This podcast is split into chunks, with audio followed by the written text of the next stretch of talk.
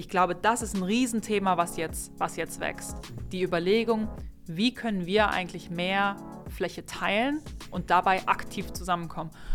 Weil äh, wir haben irgendwann nicht genug Fläche. Und allein auch aus Nachhaltigkeitsgründen, ähm, aus Einsamkeitsgründen, ja, ähm, müssen wir, glaube ich, auch irgendwann ähm, enger zusammenkommen und trotzdem nicht schlechter wohnen. Herzlich willkommen beim Digitalwerk Podcast mit Michel Philipp Marun. Transformation und digitale Erfolgsgeschichten der Handwerks-, Bau- und Immobilienbranche.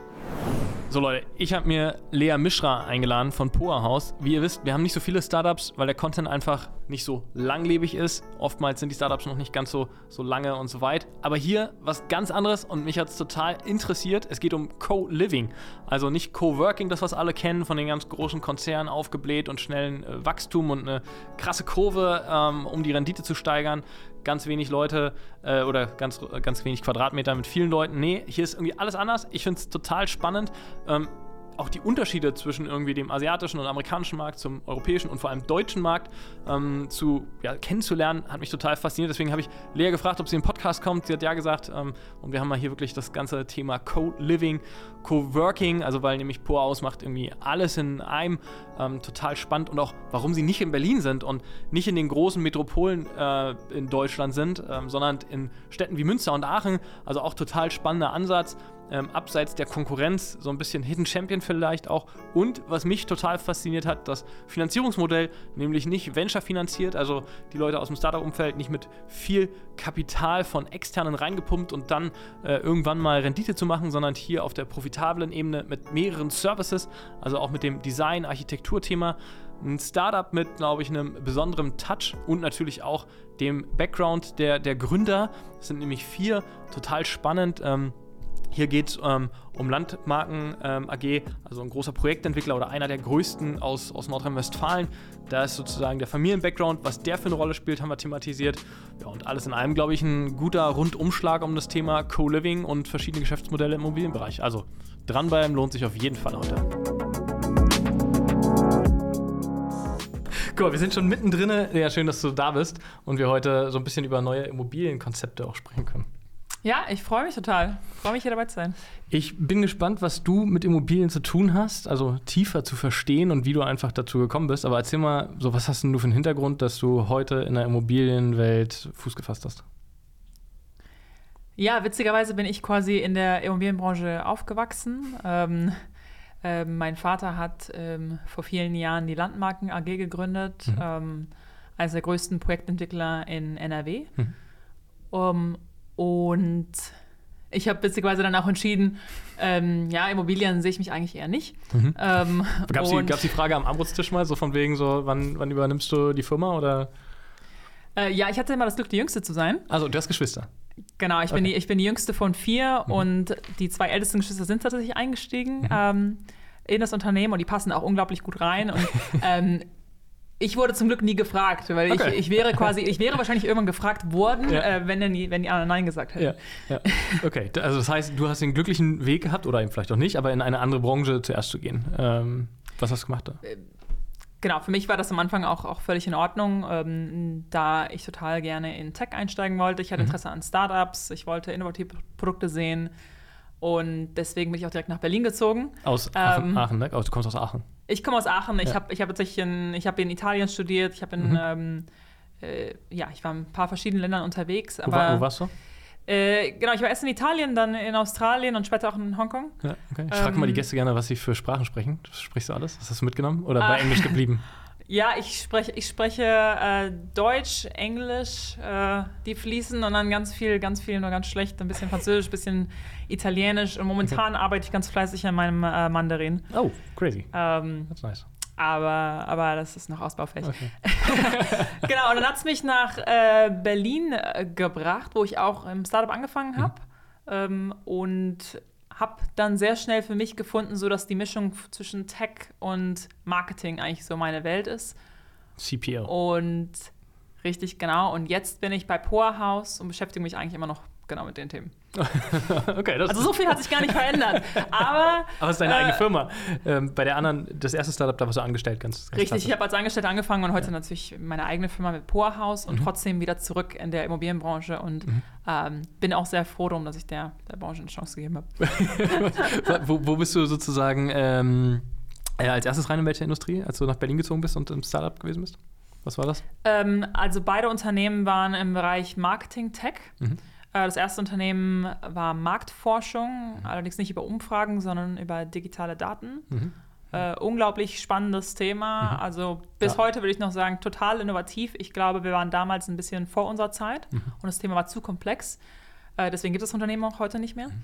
Ähm, und danach war ich bei einem sehr großen, auch erfolgreichen Unternehmen, ähm, auch im Marketing-Tech-Bereich.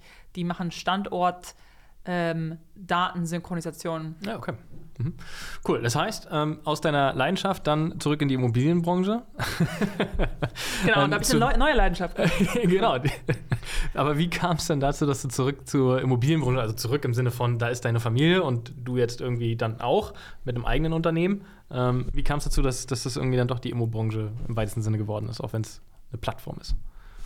Ja, es hat so angefangen. Ich, ich war ja damals in Berlin, hatte ich erzählt.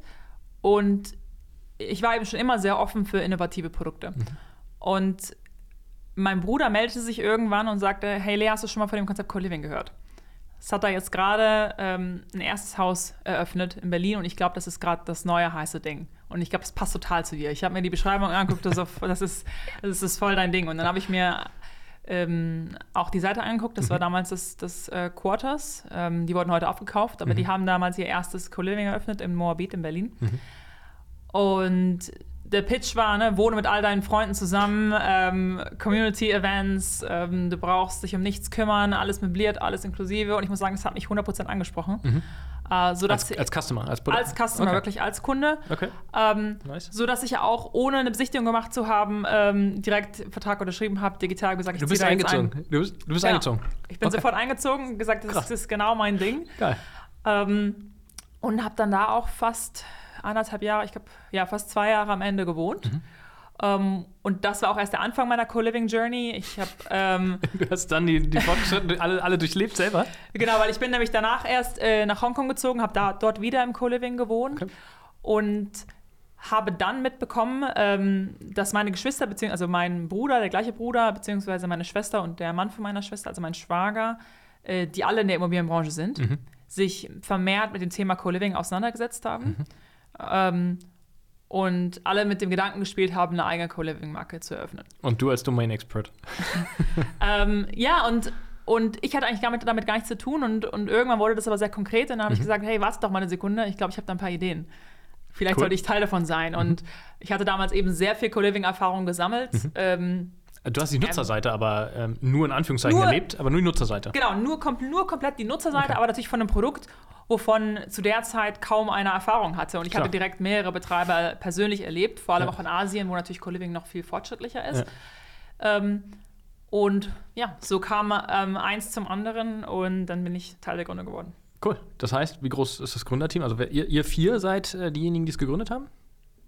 Genau, wir haben es zu viert gegründet, Mhm. ähm, also drei Geschwister und ähm, mein Schwager. Und damals stand aber noch nicht fest, dass nur weil ich gegründet habe, dass ich auch noch in das Unternehmen einsteige. Und da kam dann ein anderer Zufall dazu. Ich habe, ähm, wie gesagt, ich habe dann nachher in Hongkong gewohnt, da auch in Co-Living gewohnt und habe dort meinen heutigen äh, Mann kennengelernt.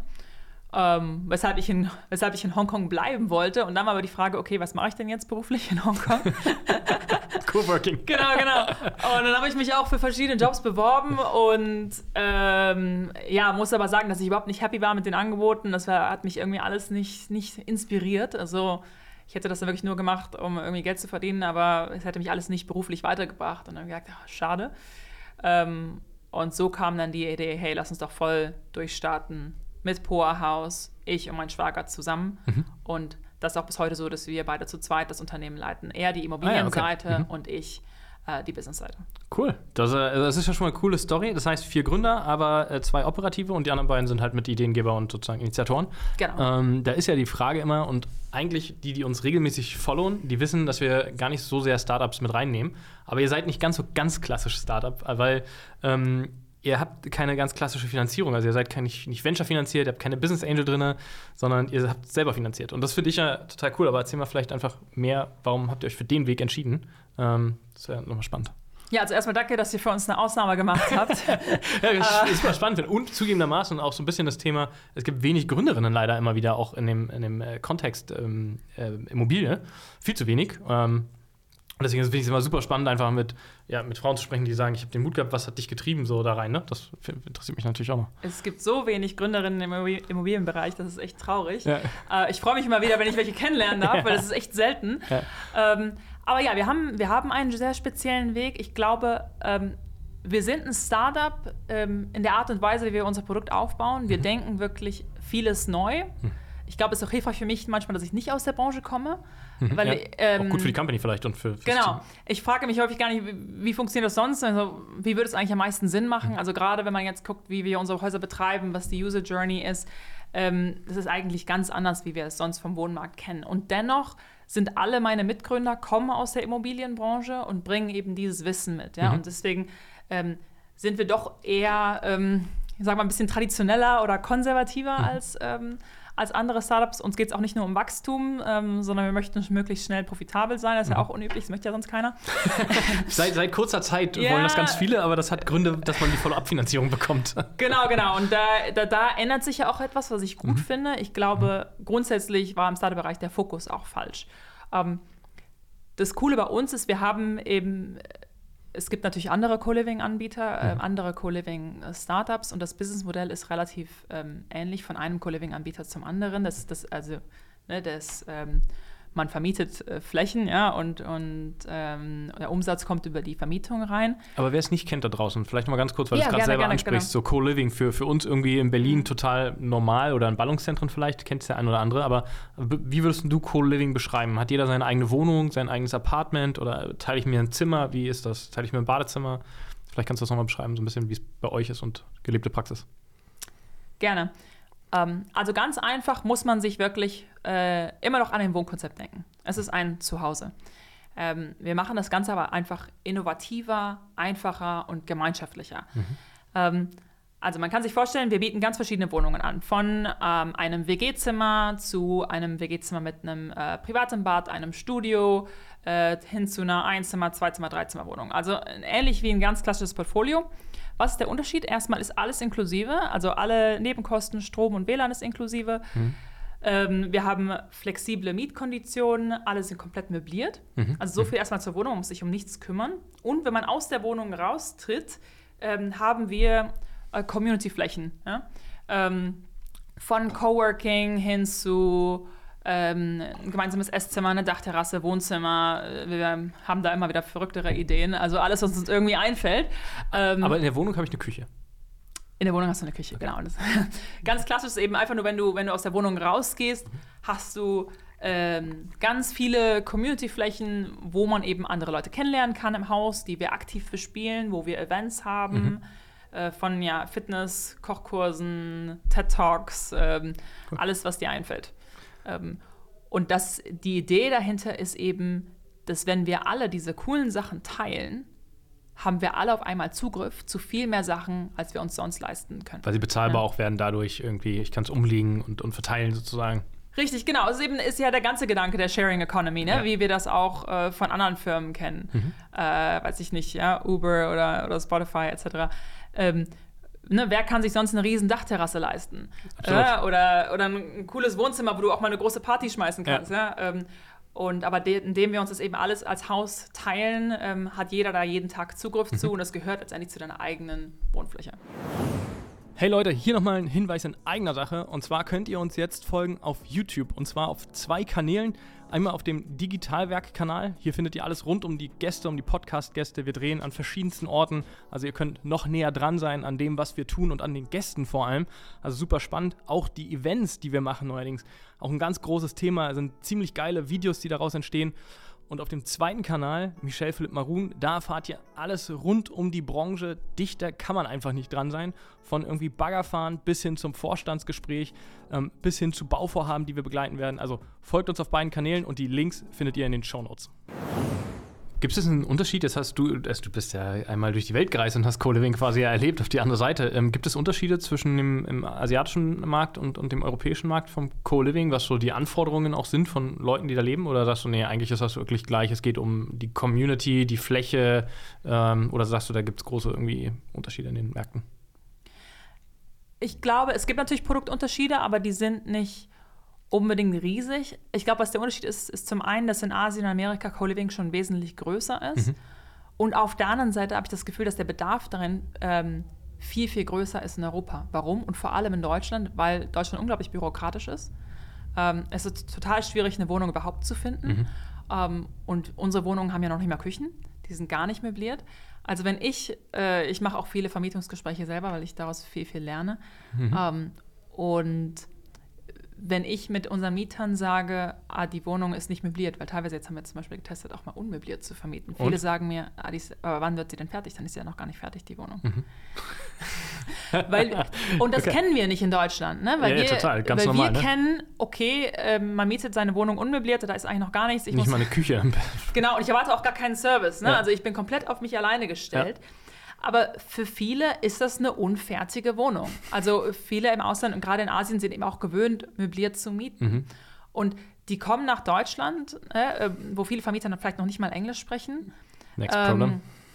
Ja, also sie wissen, äh, sie verstehen den Vertrag nicht, weil die Verträge auf, Deutschland, äh, auf Deutsch sind. Sie wissen ähm, nicht, wie lange sie bleiben. Vielleicht bleiben sie auch nur für sechs Monate und ein mhm. Jahr und jetzt sollen sie auf einmal eine Küche irgendwie kaufen ähm, und Möbel und müssen verstehen, wie sie einen Stromvertrag und einen WLAN-Vertrag abschließen. Mhm.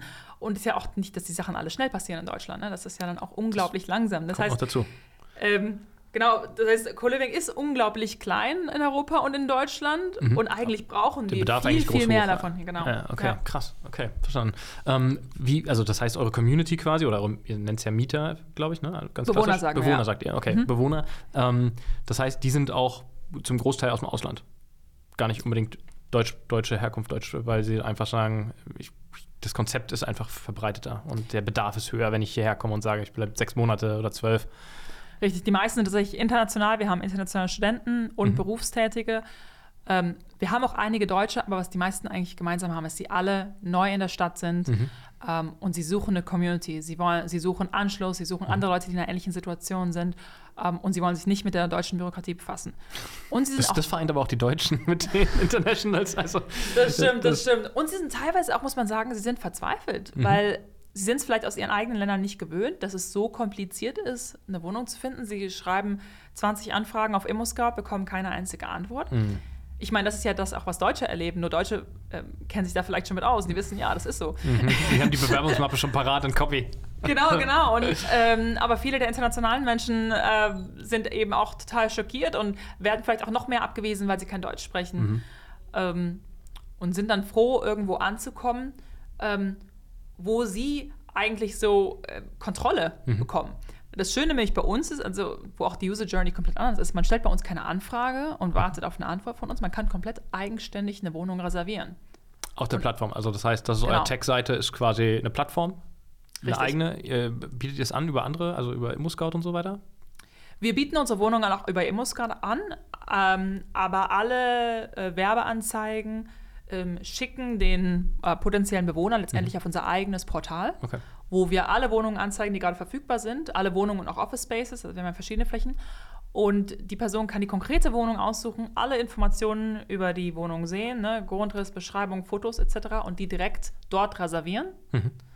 Ähm, äh, dann bezahlt die Person quasi eine Reservierungsgebühr, das ist eine Woche Miete. Mhm. Und danach, wenn die Reservierung drin ist, gibt uns quasi eine Möglichkeit zu gucken, zum einen passt die Person in die Community und äh, passt es von den finanziellen Konditionen und danach schicken wir den Vertrag. Okay. Ähm, komplett digital. Komplett digital also den ganzen nicht, Prozess. Ich, wir müssen uns nicht persönlich treffen, wenn ich sowas anfrage Richtig. und äh, wir würden es per Videocall einfach machen. Passiert auch, passiert auch in der Regel nicht.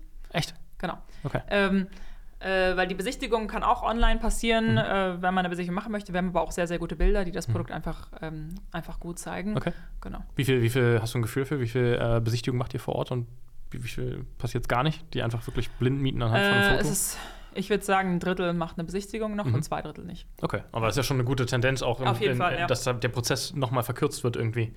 Ähm, Weil der, der ist ja nochmal ein Schritt dazwischen dann. Definitiv. Das Witzige ist auch, was, was wir jetzt auch lernen, und da, da bauen wir auch gerade eine Strategie daraus. Viele fragen eine Besichtigung an, gar nicht, weil die eine Besichtigung machen wollen, aber weil die denken, das wäre der normale Prozess. Okay. Crazy, oder? Ähm, wie, wie geprägt man ist. Genau, genau. Aber Ja. äh, wenn ich mal nachdenke, ich suche ich suche nämlich selber gerade eine neue Wohnung Mhm. und ich frage auch nach einer Besichtigung. Mhm. Möchte ich die Wohnung unbedingt sehen? Nee, ich möchte sie eigentlich nur unterschreiben. Aber weil ich einfach nur weiß, die Leute warten, bis ich da bin, Ja. oder? Ähm, damit dann, um dann quasi den Sch Schritt Schritt- 2 zu lösen. Und deswegen ist es auch viel irgendwie Ausbildungsarbeit bei uns, dass wir sagen, hey, ihr müsst gar nicht vorbeikommen. Ihr dürft vorbeikommen, wenn ihr wollt. Ihr müsst aber nicht. ihr dürft euch auch einfach nur hier melden. Und viele finden es auch total cool, dass sie einfach nur reservieren können. Mhm. Und dann haben sie die Sicherheit zum allerersten Mal, ja, ich kann hier einziehen. Ich kann immer noch woanders einziehen, wenn ich möchte. Mhm. Aber wenn ich hier einziehen will und meine finanziellen Konditionen stimmen, dann kann ich das. Was heißt denn die finanziellen Konditionen stimmen? Wie transparent ist es, wenn ich auf eure Plattform komme und sage, ich interessiere mich für die Wohnung, steht da ein Preis drauf? Erfahre ich sofort, was es kostet? Oder? Ja. Ja. Also man sieht alle Wohnungen mit, dem, mit den Preisen, mit der Mhm. Kaution, also man hat volle, volle Transparenz. Mhm. Und, ähm, und wenn wir natürlich ähm, die Person ablehnen, weil äh, das Gehalt nicht hoch genug ist, etc., dann Mhm. würde die Reservierungsgebühr zurücküberwiesen Mhm. werden. Okay, also es ist nur, wenn die. Aus, genau, Ja. es ist nur, wenn die selber entscheiden, nee, doch nicht, ich Mhm. möchte hier nicht einziehen, aus welchem Grund auch immer, Mhm. dass, wir die, dass wir dann die Gebühr behalten und so ist es fair eben für alle Seiten. Du hast gesagt, ähm, ob die in die Community passen oder nicht, ist auch ein Thema. Ähm, wie, wie strukturiert ihr die Community? Wenn ihr mehrere Objekte habt, verteilt ihr die und sagt denen, pass auf, du passt besser da rein, weil hier sind mehr Internationals aus dem Bereich und irgendwie mit dem Background, also ich weiß nicht, beruflichen Background, muss ich irgendwas angeben, sozusagen, um mich so ein bisschen transparenter und zu zeigen, auch in der Community, um schneller Ansch Anschluss zu finden? Gehe ich gerne Kitesurfen oder whatever? Ähm, ja, momentan machen wir es so, dass wir einfach mit jeder Person persönlich sprechen. Ähm, persönlich oder per Videocall Mhm. ähm, nach der Reservierung. Mhm. Ähm, ähm, und dass wir da einfach so ein bisschen ermitteln, was ist eigentlich die Motivation, warum die Person hier einzieht. Geht, es darum, geht es der Person, sich auch in der Community zu vernetzen? Ähm, ne? Oder sucht man einfach nur dringend eine Wohnung, die. Im Zweifel ne, ist es auch also, das, oder? Also, Äh, ja, das ist auch in Ordnung. Wir brauchen auch nicht jemanden, der super extrovertiert ist und, und jeden Tag mit anderen Leuten connecten möchte. Genau, das, darum, darum geht es überhaupt nicht. Ja. Ähm, es geht mir einfach nur darum, dass das Konzept wertgeschätzt wird, Mhm. ähm, dass man Respekt zeigt den anderen Bewohnern gegenüber. Gerade weil wir so international sind, ist das natürlich total wichtig, dass man auch viel Toleranz hat Hm, ja. äh, für die verschiedenen Kulturen. Kulturen, die sind schon anders. Ich Genau. habe auch lange in Korea gelebt. Ah, spannend. Ähm, ja. Wenn du in Korea irgendwie ankommst und das eine ganz andere Kultur, das ist schon so ein Clash. Aber wenn du dann halt irgendwie das verstehst, dass was böse gemeint ist und was einfach nicht böse gemeint ist und dann mit so einem Mitteleuropäer klappt das dann irgendwie auch. Genau, und ich glaube, da braucht man einfach so ein bisschen äh, Weltoffenheit und, Ja. Und dafür, dafür screenen wir natürlich. Okay, cool. Ähm, zu, den, zu den Preisen, weil natürlich geht es aktuell Marktsituation immer um bezahlbaren Wohnraum. Ähm, ist es so, dass äh, ihr einen marktfähigen Preis habt wie eine normale Wohnung oder ist es einfach so intransparent, weil so viele Services drauf sind und ich kann es eigentlich gar nicht vergleichen mit einem normalen Mietpreis? Ich würde sagen, letzteres. Ähm, es ist super schwer, den Preis zu vergleichen, weil man muss, man muss sich das vorstellen wie ähm, eine Wohnmiete plus eventuell eine Fitnessmitgliedschaft plus irgendwie eine Clubmitgliedschaft plus einen Stromvertrag plus einen Internetvertrag. Und wenn du den dann vergleichst mit unserer Miete, Ja. dann, dann kommt es irgendwie hin. Wir haben da auch so eine, eine Beispielrechnung, ne, wo, wo man das einmal so nebeneinander stellt, weil ähm, Dazu kommt natürlich, man kann nicht einfach sagen, oh, das Zimmer, was ich jetzt miete, ist 20 Quadratmeter und äh, ich bezahle 800 Euro. Das heißt, ich habe was 40 Euro pro Quadratmeter. Ähm, na, das ist jetzt eine nette Rechnung. Ja. Ähm, aber die Realität ist natürlich, dass man auch die ganzen geteilten Bereiche dazu hat. Mhm. Um, und zum Beispiel jetzt in einem Haus in Münster haben wir 300 Quadratmeter get- geteilte Fläche, ja, Mhm. die ich jeden Tag frei nutzen kann, ohne dafür bezahlt, zu bezahlen, ohne dafür um Erlaubnis zu fragen. Mhm. Das heißt, streng genommen, wenn ich jetzt so eine Quadratmeterrechnung machen würde, ich, was ich nicht empfehlen würde, aber wenn ich das machen würde, ja. müsste ich ja eigentlich auch noch hingehen und sagen, oh, ich habe aber eigentlich Zugriff zu 320 Quadratmeter. Mhm. Und dann hat man ganz schnell einen Quadratmeterpreis von 1, 2 Euro. Ja. Ähm, deswegen ist es immer ganz, ja, ganz stark eine Frage der Perspektive. Mhm, okay. Und ähm, wie viel, also andere Frage noch vorweg vielleicht, wie gehören euch die Häuser? Weil ich glaube, das ist ja auch nochmal ein Unterschied. Ich kann sie mir auch mieten in ein ganzes Haus, ein ganzes Objekt und sagen, ich mache jetzt mein Konzept da drauf. Also es ist ja multiplizierbar und skalierbar, euer Geschäftsmodell rein theoretisch. Ähm, aber wie ist das bei euch? Gehören euch die Objekte? Mietet ihr sie? Äh, sehr unterschiedlich. Wir versuchen da auch total flexibel zu sein, ähm, weil Expansion ist in diesem Markt die größte Herausforderung. Mhm. Und wir haben gemerkt, wenn wir da ähm, nur ein Modell fahren, dann ähm, ja, ähm, verschließen wir uns zu zu vielen Ja. Optionen. Und deswegen sagen wir, wir kaufen, wir mieten, ähm, wir machen auch Betreiberverträge, äh, auch Mhm. Revenue Share Agreements. Also das ist eigentlich unser präferiertes Modell. Ähm, aber wir versuchen da sehr, sehr offen zu sein und wir suchen auch regelmäßig äh, Projektentwickler, ähm, die coole Objekte haben und äh, genau, da sind wir eben auch offen für, auch für verschiedene Arten von Gebäuden und verschiedene Verträge. Weil wie wichtig ist nachher die Brand, um wirklich skalieren zu können? Also nachher Poa zu sagen, ich kann in Italien, in Mailand damit starten oder eben doch nicht und bin kompetitiv zu einem dortigen ansässigen äh, lokalen Coworking-Betreiber. Ähm, also was meinst du mit, ähm, mit Brand? Also wie wichtig ist uns, dass wir unsere ja, äh, Marke da reinbringen eure, können? Genau, wie, wie, wichtig ist eure Marke, äh, um skalieren zu können? Ja, also ähm, weil die Konzepte sind, sind, sozusagen ja auf der, auf der Ebene sehr stark vergleichbar und sozusagen die Differenzierung ist marginal äh, für, den, für den einzelnen User vielleicht. Ne? Also die mag dir. Also die Differenzierung zwischen uns und anderen mhm. Anbietern mhm. meinst du jetzt? Mhm. Äh, ja, ja, das würde ich nicht sagen. Okay, ähm, ich, ich verstehe deine Frage jetzt. Also ich glaube, was unser Produkt ausmacht, ist dieser Co-Spaces-Gedanke. Also mhm. wir machen nicht nur Wohnflächen, sondern wir machen eben dieses Live-Work-Stay-Konzept. Mhm. Also du kannst bei uns wo äh, langfristig wohnen, du kannst bei uns arbeiten, du kannst auch kurzfristig zum Besuch vorbeikommen. Okay. Ähm, und dass wir eben die Community stark in den Vordergrund nehmen. Mhm. Ähm, ich glaube, was unsere Marke ausmacht, so von dem Feedback immer, was ich bekomme, ähm, äh, ist, dass die, Mar äh, dass die Marke sehr authentisch wirkt. Mhm. Ähm, und die Zielgruppe wirklich stark vertritt. Ich glaube, das ist etwas, wo, wo Unternehmen, die, ähm, die vielleicht nur aus der Immobilienbranche kommen, ähm, manchmal ein bisschen zu kurz treten, ist, dass sie nicht, ähm, nicht wirklich eine Marke aufbauen, die sich wirklich mit der Zielgruppe identifiziert. Und es ist ja nicht so wie in anderen Branchen, dass man dann ganz schnell versagt, wenn man eine schlechte Marke hat. Das funktioniert aber trotzdem häufig. das stimmt, das stimmt. Aber du bist ja ein ähm, richtig guter Testimonial einfach auch. Ne? Also du, man merkt ja schon, und wir haben jetzt nicht unglaublich lange davor gesprochen, dass du irgendwie dafür dieses Thema extrem brennst. Und es nicht eine, ja, eine, eine, eine, Marke ist quasi und ein Produkt, was irgendwie so diese Skalierung und Hockeystick zeigen muss, weil die Rendite unterm Strich halt das ist. Klar, es muss irgendwie ja. wirtschaftlich sein, also keiner steht auf und hat äh, sagen, ich verschenke alles. Ähm, irgendwie müsst ihr auch Geld verdienen, ähm, aber das muss ja schon auch leben. Deswegen frage ich auch nach der Marke, wie wichtig ja. euch das ist. Wie ja, also es hilft ja auch selber, dass wir selber jung sind. Wir haben selber Co also Co-Living gewohnt. Mhm. Ähm, wir sind ja selber irgendwo die Zielgruppe. Ja. Ähm, und ich glaube, das macht die ganze Marke auch ein bisschen authentischer, dass wir ein bisschen selber ein Gefühl haben, ne, was, ähm, was wollen die Leute häufig eben auch. Also ich habe das selber auch ein bisschen erlebt, dass ähm, ne, manchmal spricht man auch eben mit anderen Generationen und, und dann hört man hör ich schnell sowas wie, ah, dieser Raum muss super Instagrammable sein, aber eigentlich wissen die Leute gar nicht richtig, über was sie reden. und ich glaube, da gibt es ein bisschen bei uns noch ein bisschen mehr ähm, sag mal, Fingerspitzengefühl bei der Thematik, glaube ich. Okay. Wie wichtig ist die Immobilie für euch? Also wo ihr quasi euer Konzept einbringt? Äh, sehr wichtig. Also wir gucken schon, dass es äh, besondere Immobilien sind, wo wir auch unser Konzept mit reinbringen können. Das mhm. geht auch nicht überall. Ähm, denn wenn möglich, versuchen wir schon, ähm, unseren sehr speziellen Grundriss reinzubringen. Ne? Also von dieser Kombination aus Officeflächen, Communityflächen und verschiedenen Wohnungen. Wir haben ja auch verschiedene Wohnungstypen. Das beste Poorhaus ist immer ein Haus, was am meisten divers ist, wo wir das diverseste Angebot geben. Mhm. Ähm, Gleichzeitig sind wir aber auch total flexibel. Also wir haben jetzt auch, ähm, jetzt zum Beispiel in Aachen haben wir ein Haus auch eröffnet, äh, das war schon komplett fertig. Ähm, mhm. Also da haben wir, nur, haben wir nur noch das Interior Design gemacht, also die Möblierung, ähm, haben wir ganz wenig angefasst. Auch in Münster, in unserem allerersten Poorhaus, sind wir sehr spät involviert worden. Also wir haben, ähm, haben quasi auch nur noch die letzten Fine Touches gemacht und, und die Möblierung.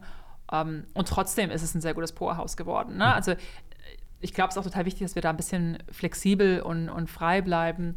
Ähm, weil wenn wir jetzt nur auf der Suche nach dem perfekten Haus wären, ja. dann wird das mit dem Wachstum auch sehr schwierig. Schwierig, oder? Ja, das, kann, ja, das, ist eben natürlich genau das Nächste. Ne? Genau. Wie skalierbar ist es nachher dann auch wirklich? Ähm, aber vielleicht, in welchen, in welchen Städten seid ihr? Wie, viel, wie viele Objekte habt ihr? Also sowohl im Bestand vielleicht, ähm, als auch sozusagen ihr generell?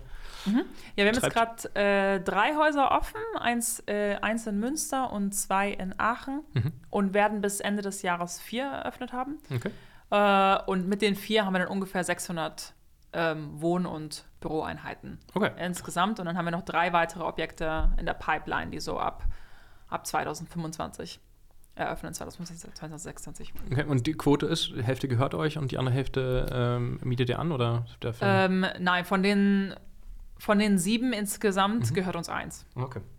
aktuell. Also muss man, muss man auch ganz klar sagen, dass die Akquise-Strategie ist, ist in der Regel wesentlich langsamer. Ja. Langsamer, aber auch geringer. Also, das ist ja natürlich auch ein Volumen. Ähm, Wir haben vorhin kurz über das Fin- Finanzierungsmodell gesprochen, da sind wir also ein bisschen abgekommen. Ja. Ähm, du, hast, du hast irgendwie das Thema, ne, ihr habt, äh, glaube ich, so 30 Leute im Team.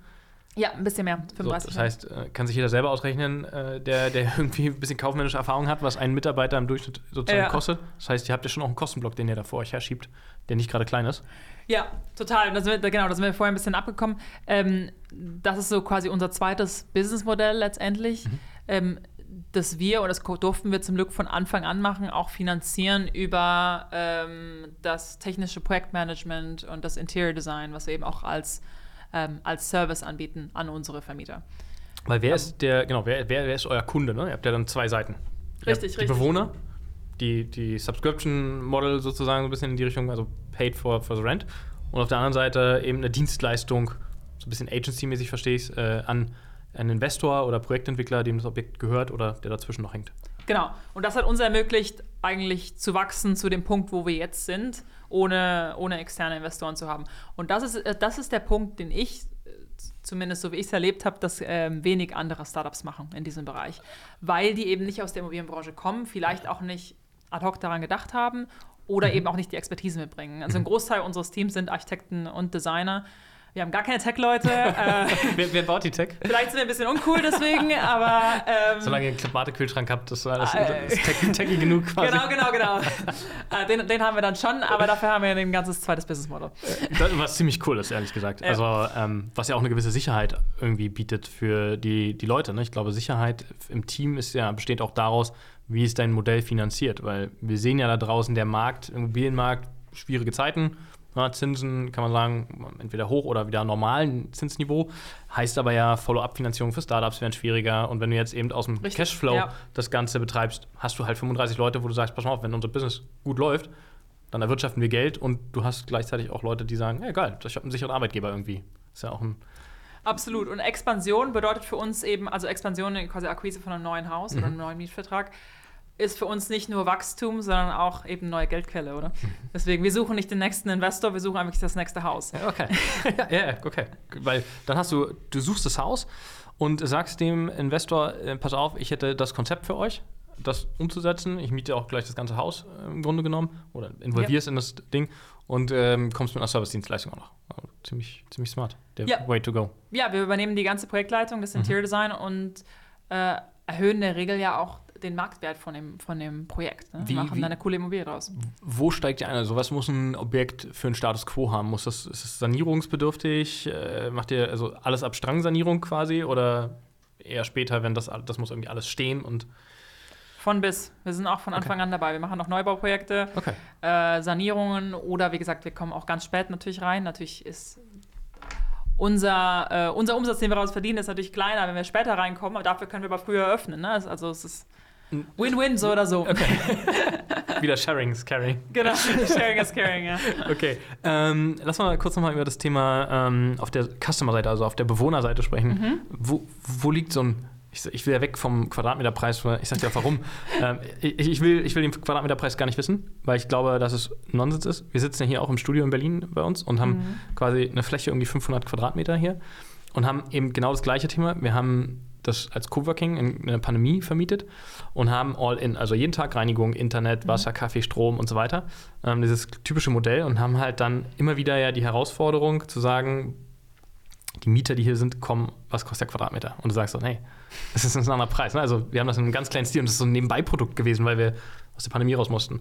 Deswegen, was kostet nachher ein, eine Wohnung, ein, ein Zimmer?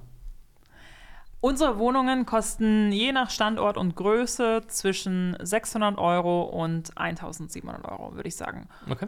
All inclusive. Und ich bin voll bei dir, dieser Preis pro Quadratmeter ist. Die kriegst ähm, du nicht raus. ist, also wir nicht. Ist, äh, ja, fragen auch einige noch nach, ist aber völlig äh, Quatsch, nicht nur aus den Gründen, die wir vorher schon besprochen haben, Mhm. sondern ich merke das jetzt auch bei unserer Zielgruppe. Ähm, die Leute fragen nicht mehr danach, wie groß die Wohnung ist. Weil das, das ist irrelevant. Die Frage ist, was kann ich mit der Wohnung machen? Wie sieht die Wohnung aus? Was ist da für ein Blick? Was, welche Erlebnisse habe ich da? Welche Leute wohnen da? Dafür sind die Leute bereit zu bezahlen. Mhm. Was ist die Lage? Aber nicht, wenn, da, wenn ich da fünf Quadratmeter mehr habe, aber Mhm. die Möbel sind die gleiche, was, was bringen mir die fünf Quadratmeter? Was, was mache ich damit? Okay, die Fragestellungen sind andere. Die, die, ist es deine Perspektive oder ist es die, die du wirklich von euren Kundenbewohnern äh, wiedergespiegelt bekommst? Weil das ist ja nicht eine typisch deutsche Frage, ähm, würde ich jetzt sagen. Also, Nee, ich, ich, ich bin da voll bei dir und ich will auch nicht sagen, dass, es, äh, dass alle Mieter jetzt gar kein Interesse daran haben, Ja. eine größere Wohnung zu mieten, aber das merke ich ganz stark gerade bei unserer Zielgruppe, dass die Größe der, ähm, der Wohnung nicht mehr relevant ist. Also ich kann ein konkretes Beispiel nennen. Ne? Ich kann ähm, bei uns ein, ähm, ein Studio anbieten für 30 Quadratmeter oder für 20 Quadratmeter, aber sag mal, die Ausstattung, Lage, alles andere ist genau das Gleiche. Ähm, und natürlich würden wir eine 30 Quadratmeter Wohnung wesentlich teurer berechnen, weil die kostet uns ja auch mehr, weil wir einen Mietvertrag haben, wo wir pro Quadratmeter bezahlen. Total logisch. Aber kann ich dafür im Umkehrschluss mehr Miete bekommen auf dem Markt? Nee, kann ich nicht. Okay, krass. Ah, ne? Und das ist eben das Spannende, Ja. was wir merken. Ja, krass. Glaubst du, dass sich das generell dahin entwickeln wird? Also dieses, dieses oder wie siehst du den Trend in, gerade, nehmen wir mal Deutschland, jetzt nicht Europa, sondern Deutschland ist ja so ein sehr spezieller Mietmarkt. Ja. Ähm, ähm, ist das ein, ein Trend, der deutlich rüberschwappt, so von Übersee, dieses Co-Living und Co-Working, würde ich sagen, hat sich etabliert, aber Co-Living? Ja, ich glaube, es, es ist riesengroß und ich glaube, wir müssen auch mehr weg davon, äh, ja, Co-Living ist ein großes Ding und Co-Working ist ein Ding. Ich glaube, das ganze Co-Thema ist, ist ein Ding, oder? Ähm, also wir deswegen nennen, wir- nennen wir es ja auch Co-Space, ist eben das, das ganze Produkt als Ganzes. Und ähm, ich glaube, das ist ein Riesenthema, was jetzt, was jetzt wächst. Die Überlegung, wie können wir eigentlich mehr Fläche teilen und dabei aktiv zusammenkommen. Und das merkt man gerade, dass es ein Riesentrend ist. Ich glaube, das muss aber auch ein Trend sein, weil ähm, wir haben irgendwann nicht genug Fläche. Und allein auch aus Nachhaltigkeitsgründen, ähm, aus Einsamkeitsgründen, ja, ähm, müssen wir, glaube ich, auch irgendwann ähm, enger zusammenkommen und trotzdem nicht schlechter wohnen. Ne? Es muss ja, die Qualität soll ja nicht runtergehen, sondern, sondern eher mindestens gleich bleiben, wenn nicht besser werden, auch Ja. wenn es auf kleinerem Raum passiert. Was, was, glaubst du, was ist denn für einen, einen, deutschen Mieter so das Klischee? Also warum also ist das so dieses ist imagemäßig so Coworking, äh, Co-Living ist so eher das, das Billige und da will ich nicht, weil ist mein eigenes oder was, was ist das Thema? Warum ist es in Deutschland nicht so anerkannt und äh, so verbreitet? Ja, ich würde sagen, es, es kommt schon, aber wenn du mich fragst, mit was sind die Klischees? Ja, ähm, lass, uns, lass uns Klischees nehmen. Okay, äh, Schublade auf. Ja, es gibt, äh, es gibt ganz viele. Ich glaube, ähm, zum einen gibt es einfach ein, ein, ein fehlendes Verständnis. Mhm. Ich glaube, das Grundklischee ist erstmal, okay, hier möchte der Vermieter äh, viele Mieter auf wenig Fläche packen ähm, und ganz viel Umsatz verdienen. Mhm. Ähm, weil Wohnungsnot und weil es wird ja schon irgendwie funktionieren. Genau. Und das stimmt auch, das stimmt auch leider, oder? Ähm, das funktioniert auch. Nicht so lange, nee, lange nicht so gut wie ein Co-Living-Konzept funktionieren würde, aber ja, das funktioniert leider auch. Und dadurch, dass es auch Vermieter gibt, die nur dieses Ziel haben, ne, Rendite unterm Ähm, Strich. Sehen wir natürlich oder andere Co-Living-Anbieter oder Co-Spaces-Anbieter daneben ähnlich aus. Und dann werden wir schnell natürlich in alle eine Suppe gepackt und dann wird schnell auch sowas gesagt wie, ah, Co-Living ist böse, Co-Living wollen wir nicht. Und ähm, die Politik unterstützt das dann natürlich auch ähm, nicht. Ähm, und das ist natürlich auch das andere Klischee, ne? dass, dass Städte auch gegen Co-Living sind teilweise. Und ähm, muss sagen, aus meiner Erfahrung kommt das alles aus dem äh, fehlenden Verständnis, was eigentlich Co-Living ist.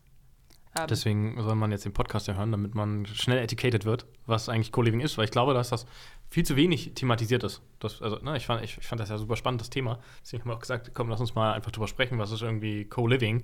Ähm, weil ich glaube, das ist nicht, nicht verbreitet hier. Also ja, wenig. kürzlich habe ich einen Vortrag gehalten ähm, in Münster und wir verstehen uns super gut mit der, mit der Stadt Mhm. Münster. Also die, die finden unser Konzept total toll.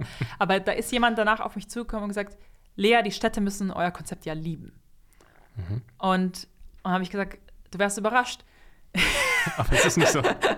Ähm, weil äh, eigentlich müsste man es denken, weil es ein unglaublich nachhaltiges Konzept ist. Wie gesagt, es, ähm, es ist toll ähm, für eine Städteentwicklung. Man hat auch Fläche, die wieder toll ist für die, für die Städte. Also die Community-Fläche Ja. kann ja auch genutzt werden von, von Nachbarn. Es ist flächeneffizient, es ist eine Die kann tolle genutzt Wohnlösung. werden von Nachbarn. Genau. Okay, das ist nochmal wichtig. Also, Also, total spannendes Produkt für, für eine ganze Nachbarschaft, für eine ganze, für eine ganze Stadt.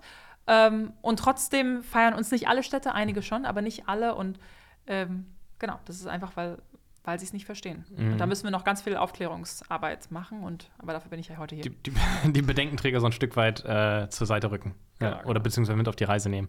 Ja, ähm, ja vielen Dank erstmal für die, für die Einblicke. Total spannend, was es da alles so gibt. Ähm, wie weit ihr auch vor allem seid, finde ich ja spannend. Also, ähm, und ich finde das ja großartig, dass ihr den Weg gegangen seid, nicht mit externen Investoren, sondern wirklich so ein Unternehmen, ist ja schon fast ein Familienunternehmen, was ihr.